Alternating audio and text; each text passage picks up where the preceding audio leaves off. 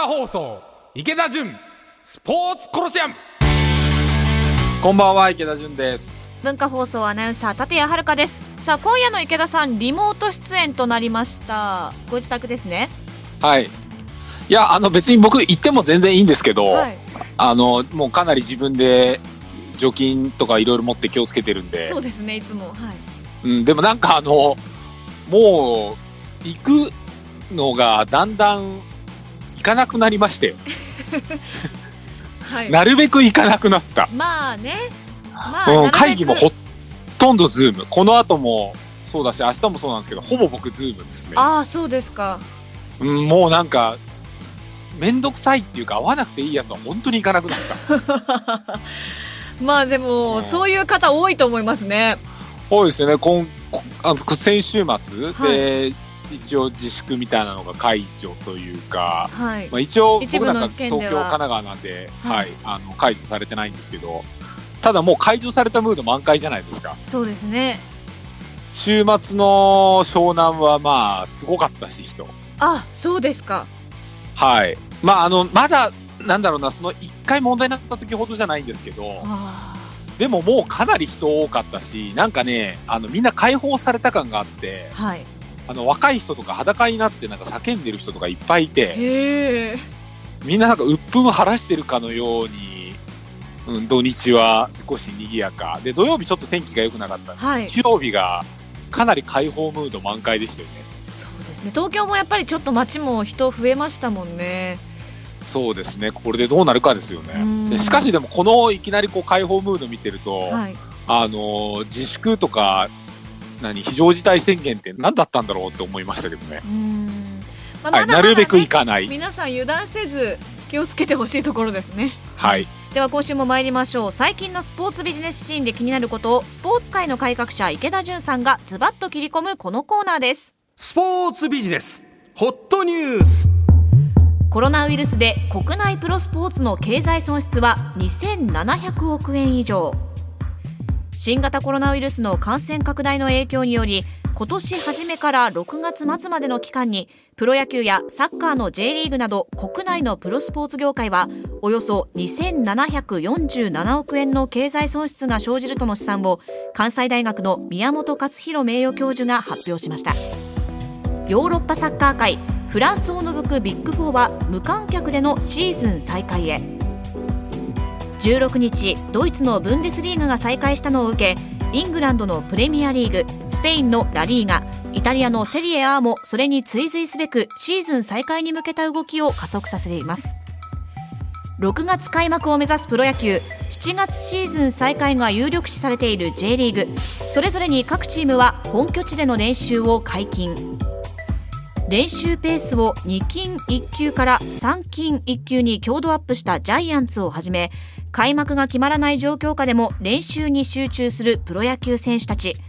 また J リーグも緊急事態宣言が解除された39県に属するクラブは感染予防拡大防止対策を徹底した上で今週からトレーニングを再開します。生まれ変わりを図る埼玉ブロンコス。バスケットボール男子 B リーグ3部 B3 の埼玉ブロンコスはホームタウンを従来の所沢市に加えて埼玉市もホームタウンとしダブルホームタウンを構想で生まれ変わりを図りますさあということでえ野球 J リーグなどもそうですし海外サッカーも再開に向けてという動きが続いていますね。うんいややった方がいいんじゃないですかもううん、やらないといつまでたってももうこれやれないですよねうん、そうですね。うん、だもう気をつけてやるしかないけど、まあいろんな選手たちは反対してる人もいるし、MLB、アメリカの野球はい。とかは選手会と年俸半分半分にしましょうみたいなうん球団と。っていうので、やっぱそれはサラリーキャップになるんじゃないかとか、自分たちのやっぱり年俸はい。で今回の制度でその制度を用いてしまうと、じゃあ翌年はそれに準じてっていう形でスライドしていくはずなんで、うん。やっぱ選手年俸の部分に上限が出てきたりとか、減らされたりとか、収益の中の半分は、あのー球団とか経営側で、半分は選手ね、みたいな、うん。選手側からすると悪しき前例みたいになってしまうと思うんで、まあコロナで緊急事態なのは分かってるけども、やっぱその年俸の部分で、アメリカなんかすごく選手会強いんで折り合わないんでしょうね。うーんはいうん。まあ、最初のニュースですとコロナで国内のプロスポーツ経済損失が2700億円以上ということでかなり大きい額ですよね。そう、まあどうやって試算したのかわかんないですけど、はい12球団の売り上げ全部ぐらいですよね、これ、大う体。んうん、って考えたら、まあすごいし、まあそんぐらいは全然いくんじゃないですか。もっといくんじゃないですか、下手したら。うん一応、えっと、プロ野球が720億円 J リーグ390億円大相撲56億円などねちょっとこの割合も出てますけれども。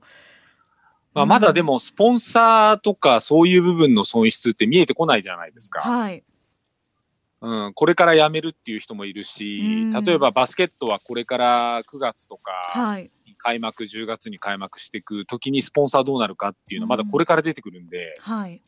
うん、企業の決算もまだね、あの9月とか12月決算の企業とかこれから出てくるわけで、スポーツも同じことで、うん、まだ損失は出てくるんじゃないですか。うっんもう本当僕なんか自分でも感じてるんで、そうですよね。うん、実際のところはこれから出てくるっていうことですね。はい。えー池田さん、あの埼玉ブロンコスは生まれ変わりを図るということで、ああ、そうですね。はい、ダブルホームタウン構想ということですね。そうですね。あの、今、所沢でやってるんですけど、はい、やっぱり経営のこと考えたら埼玉市、大宮浦和っていうところもマーケットとしてしっかり考えていかないと、もう経営成り立たないんですよね。で、はい所沢には、今、あの、コロンビアインターナショナルっていうインターで練習させてもらってるんですけど、はい、で、所沢にもお体育館というかアリーナがあって、で、うんそれ以外に埼玉側の拠点が欲しいと。はい、で僕、倉庫とかでいいと思ってて、ドラム缶とか置いてあるよ。倉庫？はい、倉庫。潰れちゃった倉庫みたいな。もう本当に、うんまあ、躯体だけあれば、あとはどうにかするんで。はい、で、そういうもの使ってください、みたいなところが出てこないかなと思ってたら、まあ、一社なんかぜ、ちょっとと、埼玉市ではないんですけど、深谷市の会社さんが、あなんかそういうこと協力したいって言って、えー、あの、パートナーになってくれたりしだしてるんで、えー、はい。でもなんかファンの方からボロクソなメールとかいっぱい来るんですよ、ね。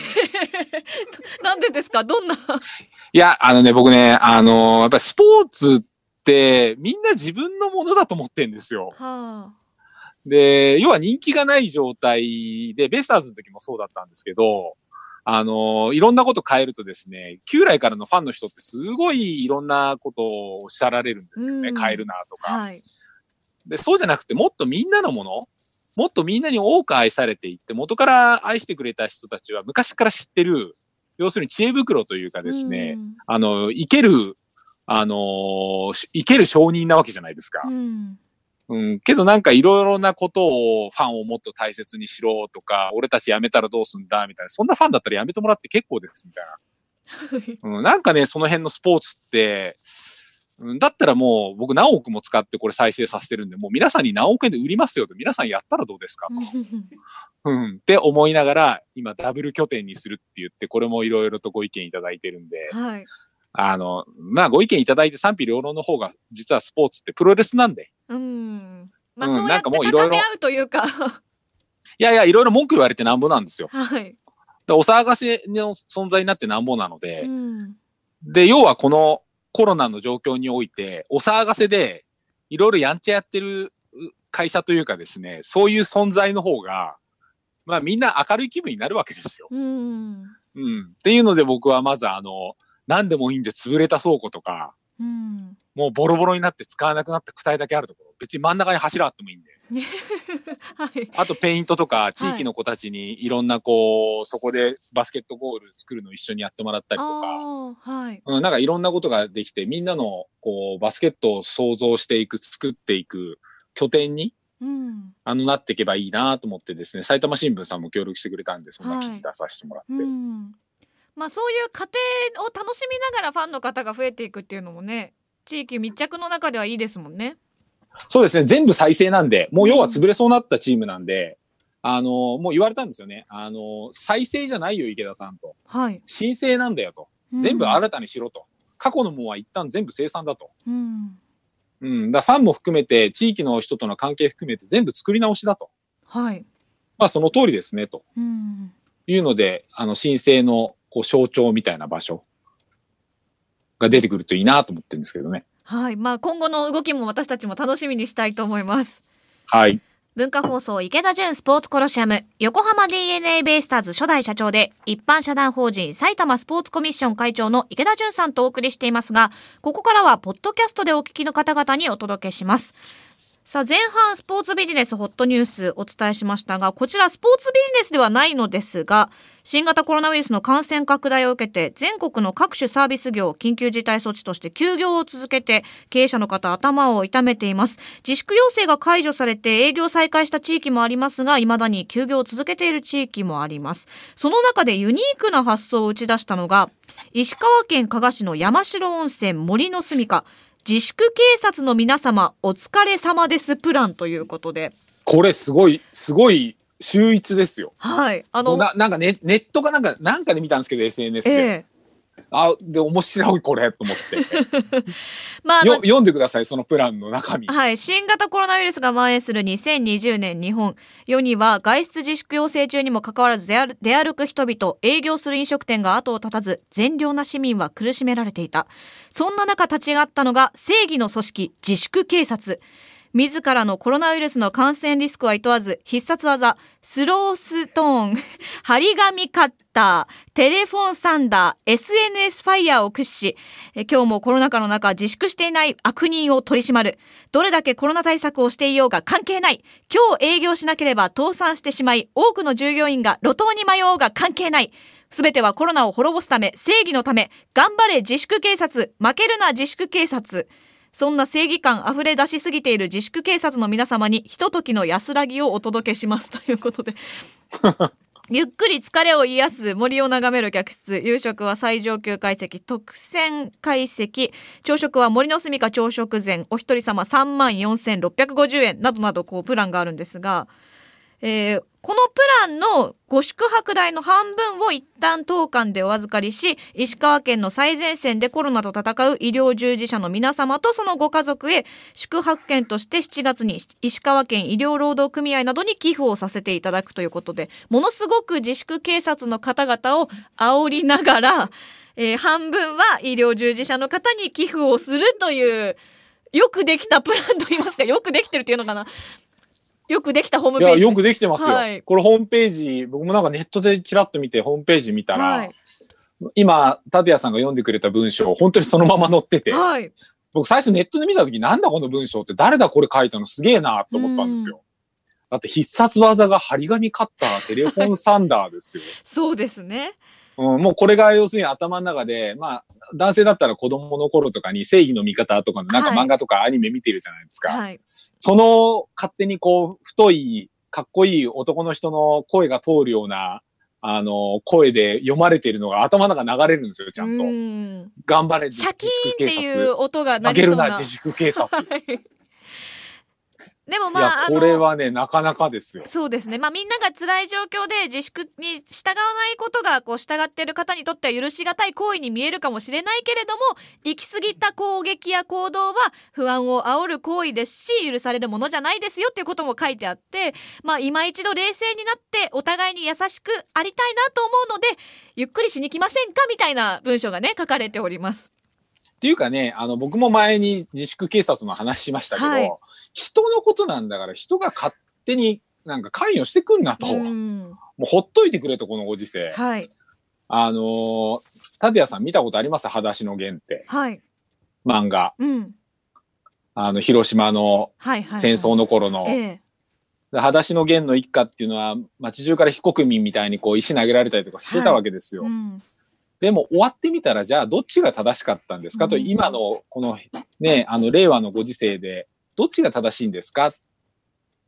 当時マイノリティだった戦争やだ死にたくないって言ってた人の方が、まあ実は普遍的というかですね、うん本質的なんですよ。うん。で、国家とかね、なんか自粛だとかいろいろ言うと、そこに変な正義感に駆られて、なんだろうな、自分は例えばこれだったら旅館業やってない人が旅館業とか飲食業に対して、お前らやるな、うん。良くない、今はコロナだ、自粛なんだ。いや、で、このね、山城温泉のこの旅館さんも、もはい。う自分たちは苦しんでるんですと。うん。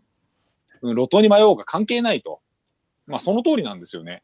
内実の経営とかなんか関係ないよその人が、やるなとかね、うん。余計なお世話じゃないですか。はい。で、実際、もうみんなこんなに遊んでるわけじゃないですかう。ん。じゃあ、な、何だったんですかと。うん。で、その時にじゃあ旅館やってなかった、今旅館やってて、特に今は、なんだろうな、錦の見旗がないわけですよね、うんもうね。はい。で、文句言わない。何なんだろうな。まあ、それでもいいんですけど、世の中こんだけ人が多いんで、いろんな人がいるんですけど、もう僕、今回のこの緊急事態宣言で、本当にこの自粛警察っていうか、裸足の弦というかですね、あ人ってすぐこう人を被告人扱いしたがるんだな、はい。10羽人からげに、なんか全部こう、俺は正しいんだ、こいつらは悪いんだってやりたがるんだなっていうので、すごくそういう人とそうじゃない人っていうのが僕周りの中でもすごい見えたんですよ、今う回。ん。うん。で、自分のことは自分だよねって、ぜぜひだよね。自分で判断しなきゃいけないよねっうん。ていう人と、なんかこう、何でもかんでも、みたいな。これから多分スポーツがですね、はいあの、プロ野球もそうだし、いろいろなことを、まあ、率先して、開けていかなきゃいけないわけじゃないですか、はい蓋を。で、その時に失敗もするわけですよう。ん。で、良くないと思われることもやっちゃうかもしれないわけですよ。うん。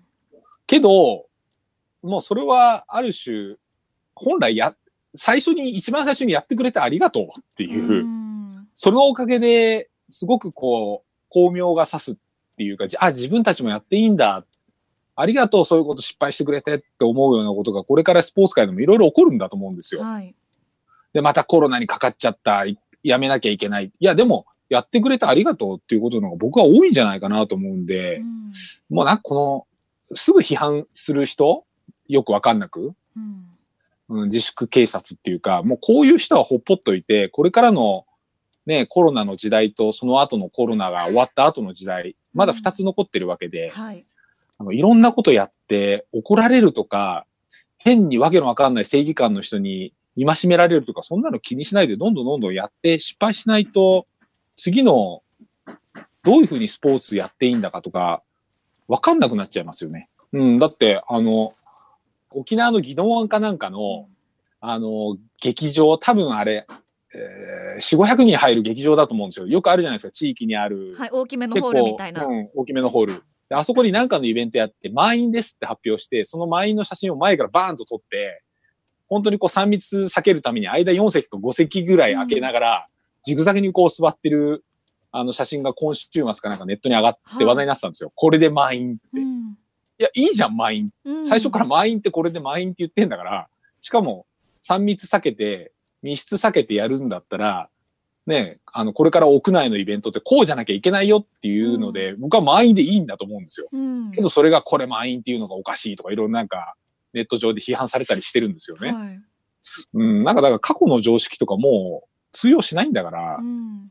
うん、そこの宜野湾のね、そこでイベントやって、あ、これで満員って言ってくれて、あ、これで満員って言っていいんだって思う他の自治体さんとかも僕は多いと思うので、うんうん、なんかみみんないろいろ新しいことをどんどんどんどんやって、前例作って、で、失敗して怒られちゃえばいいのになって、うん。うん、この僕は、加賀市の温泉の、なんだっけ、何温泉でしたっけ？えー山城温泉森の山住城温泉、森の住か、はい。あー素晴らしい文章だなって思いながら見てましたよね。はい。まあこれ見てだって自粛警察だった人、またこの野郎って思ってる人もいるわけですよね、きっとね。そうですね。はい、ということで今日は石川県加賀市山城温泉森の住かの自粛警察の皆様お疲れ様ですプランについてお伝えしました。続いてこちらのコーナーです。スポーツ選手が喜ぶアスリート飯。食べることそれはスポーツ選手アスリートにとってトレーニングと同じくらい大切ですまた食事は栄養を補給するだけでなく楽しみの一つでもあり緊張をほぐす役割も果たします。スポーツを愛する人たちのとっておきの食事アスリート飯をご紹介していますが今回は池田さんどんなお料理でしょうか？いや、あの、僕、ステーキをやりたかったんですけど、はい。あの、リモートでやってる文化放送のそちら側の人たちから、焼き鳥でいけという。はい。なので、今日は焼き鳥で。はいまあちょっとね鶏肉はあんまりやってなかったからっていうことですかね 焼き鳥、うん、でも、あの、そうですね。僕結構焼き鳥屋さん行くの大好きだったんですけど、はい全く行けてないんで、そうですよね。あー行けてないですよね。はいで、やっぱアスリートってタンパク源うん。で結構鶏肉はい。って喜ばれるんですよ。うん無駄な脂肪つきにくいし、はいまあ、ももとか使うとちょっと油ありますけど、うんあのね、ささみとか胸肉とかはい胸肉とかだったらあっさりしてるんで、うん。うん。で、僕は今家でですね、自分で焼き鳥をすごくはい。やっていて、お、家でやってるんですか？やってるんですよ。あの、どこにもあると思うんですけど、鶏肉のお店ってあるじゃないですか。にはい鶏肉だけのは肉屋さん。あ、はあ、お肉屋さんの鶏肉だけ？そう、だから僕あの肉、もう、今時間いっぱいあるんで、はい。あの、小さい町にあるお店ってそもそも3密、うん。スーパーと違って人混まないじゃないですか。はい。八百屋さんとかもそうだし。商だからなるべく僕うな。僕はなんか自転車とかで行ってですね、リュックサック背負って行って、子供にも自転車で行って、はい。で、肉は肉屋さん、鶏肉は鶏肉屋さん、野菜はあの八百屋さんとか、なんかいろいろ巡ってんですよ。うん。はい。で、そうすると、あのー店の外から、すいません、鶏肉な何グラムとか言って、お金も外でやり取りして、あの、すごいこう、お互いいいっていうか、店の中も入んなくていいし。はい。で、鶏肉がですね、すごい、あの、美味しいところがあって、はい。うん。で、僕はですね、あの、せせ、せせりってわかります、はい。せせり。日曜日の朝だけせせりがあるお店があるんですよ、僕が行くところに。はい。鶏いっぱい締めんでしょうね。はで、首のところの肉なんですけどあ。、はい。で、せせりを買ってきて、で、子供はやっぱり串に刺した焼き鳥が好きなんで、うん1本100円で売ってるんで、でそれを買ってきて、はい。僕は塩で、炭火で、備長炭で、せせりを焼いて、あの、タレべっちょりつけて、僕は塩なんですけどね、はい中身ですけど。まあ子供はね、タレ好きですからね。タレ好き、タレ好きでご飯食べて、で、もう大人は、あのいろんな鶏の食べ方するんですよね。は中国の、あの、バーベキューパウダーみたいなのもあるんですよ。普通に日本でも売ってるんですけえ？ど、ネットとかで見ると。ちょっと辛くてクミンとかがいっぱい入ってるんですよ。で、真っ赤かに見えるんですけど、唐辛子とかいろんなスパイスが入ってて、は僕、あの、去年に一回、深センっていう中国の IT の、あ。はい。あの、サンフランシスコみたいなところがあって、うんそこに、ちょっと仕事で一回視察に行った時にですね、あの、中国のいろんな料理食べに行ったんですけど、もうどのお店行ってもそのバーベキューパウダーというかバーベキューのスパイスはい。があって、それにつけて羊の肉とか鶏肉とかを食べるんですそれがすごい美味しくって。で、当時行って買ってきて、もうなくなっちゃったんで今ネットで買ってるんですけど、はクミンとか唐辛子とかいろいろ入っ。てるんですス。パイス系の。はいスパイス、それに鶏肉焼い、ちょっと焼いてまだ焼き上がらない最後ぐらいに少しつけて焼くんですよ。早めにつけすぎると網がもう、あのー 使い物にならなくなっちゃうんで、はい真っ黒になっちゃうんで、焦げちゃうのでう。んで、それをですね、あの、おエゴマの葉っぱと、はい。山中とかに少しずつ巻いて食べて、ご飯とかちょっと入れて食べると最高うまいんですよ。へえ。うん、だからなんかこういうの食べてると、でも焼き鳥屋さんに行きたいなって思うんですよね。ねもっといろんな鳥食べたいんで。うんはい。まあその日を楽しみに家で焼き鳥をしているということですね。焼き鳥率高いっすよ。週2ぐらいで焼き鳥やってます、ね、えすごい。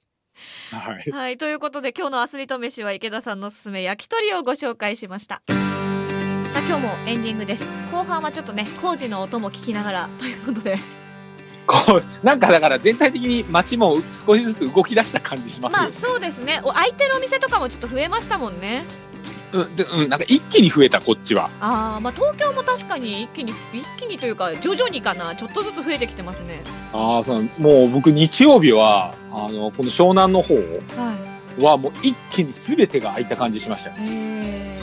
人も一気に出たし、裸の人いっぱいいるし。裸の人 まあとはいえねまだまだですから 自分の身を守るために自分のことは頑張りましょう。で僕はあのフランス絡みのあの自転車のツール・ド・フランスの仕事もしてるんですけど、えあのフランスも開けた瞬間に一気にバカンスムードに全体がなってえ、ああそうですか。もうだからなんかに日本とかそういうんだけじゃなくて世界中がやっぱり開けた瞬間にみんなこう開放的になっちゃうんでしょうねあ。あそうまで溜まってた分っていうのもありますよね。うん、でもまあこんなん予測できましたよね。うんあのー経済の大臣とかも、はい。なんかあ一気に緩んで心配だとか言っうんていますけど、いやいや、それは緊急事態宣言出してみんな自粛してゴールデンウィークも自粛して、それ解除したら一気にこうなるでしょっていう。で、何なんだろう、戦略かなってちょっと僕は思うんですけどね。これではい一気に緩んで、また一気に感染して、みんなさあ見たことかってなって、またちょっと自粛させてみたいなのを繰り返すのかな。困りますけどね。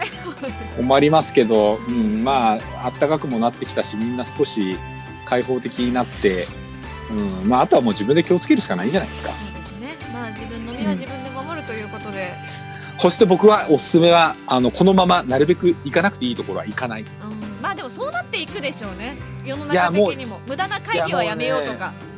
やっぱ会社勤めの人って上司が出てると出なきゃいけないっていう意識が働くんですよ。うん、だそういうのを逆にマイナスつけるぐらいの人事評価にしていかないと、また人出てきますよ。うん、僕はもう可能な限りズームで会議ですよ。まあこの後も取材2本入ってるんですけど、はいあの、ぜひともお会いしたいですって言われて、いや、いいですと。それだったら僕取材受けないですと。それはストロングスタイル。いやいや、そうなのね。わもうね、会わなくていいやつは会わなくても、よ、そんなに大して効果変わらないんで、まあまあまあ。うん。そうやって自分で少しずつなんかね、あはいの、ウイルスの感染の、こう、リスクって下げていかないと自分で、はいマスクしてない人も一気に街中増えたじゃないですか。うん。だからもう、それは自分でマスクしたい人はして、意識の高い人はして、っていう、もう自分で気をつけていかないと、周りに流されたらこれ、良くないですよね。えーということで今日はこの辺りでお時間となりました。ここまでのお相手は、池田純と、文化放送アナウンサー立谷遥でした。ではまた次回月曜日の6時45分から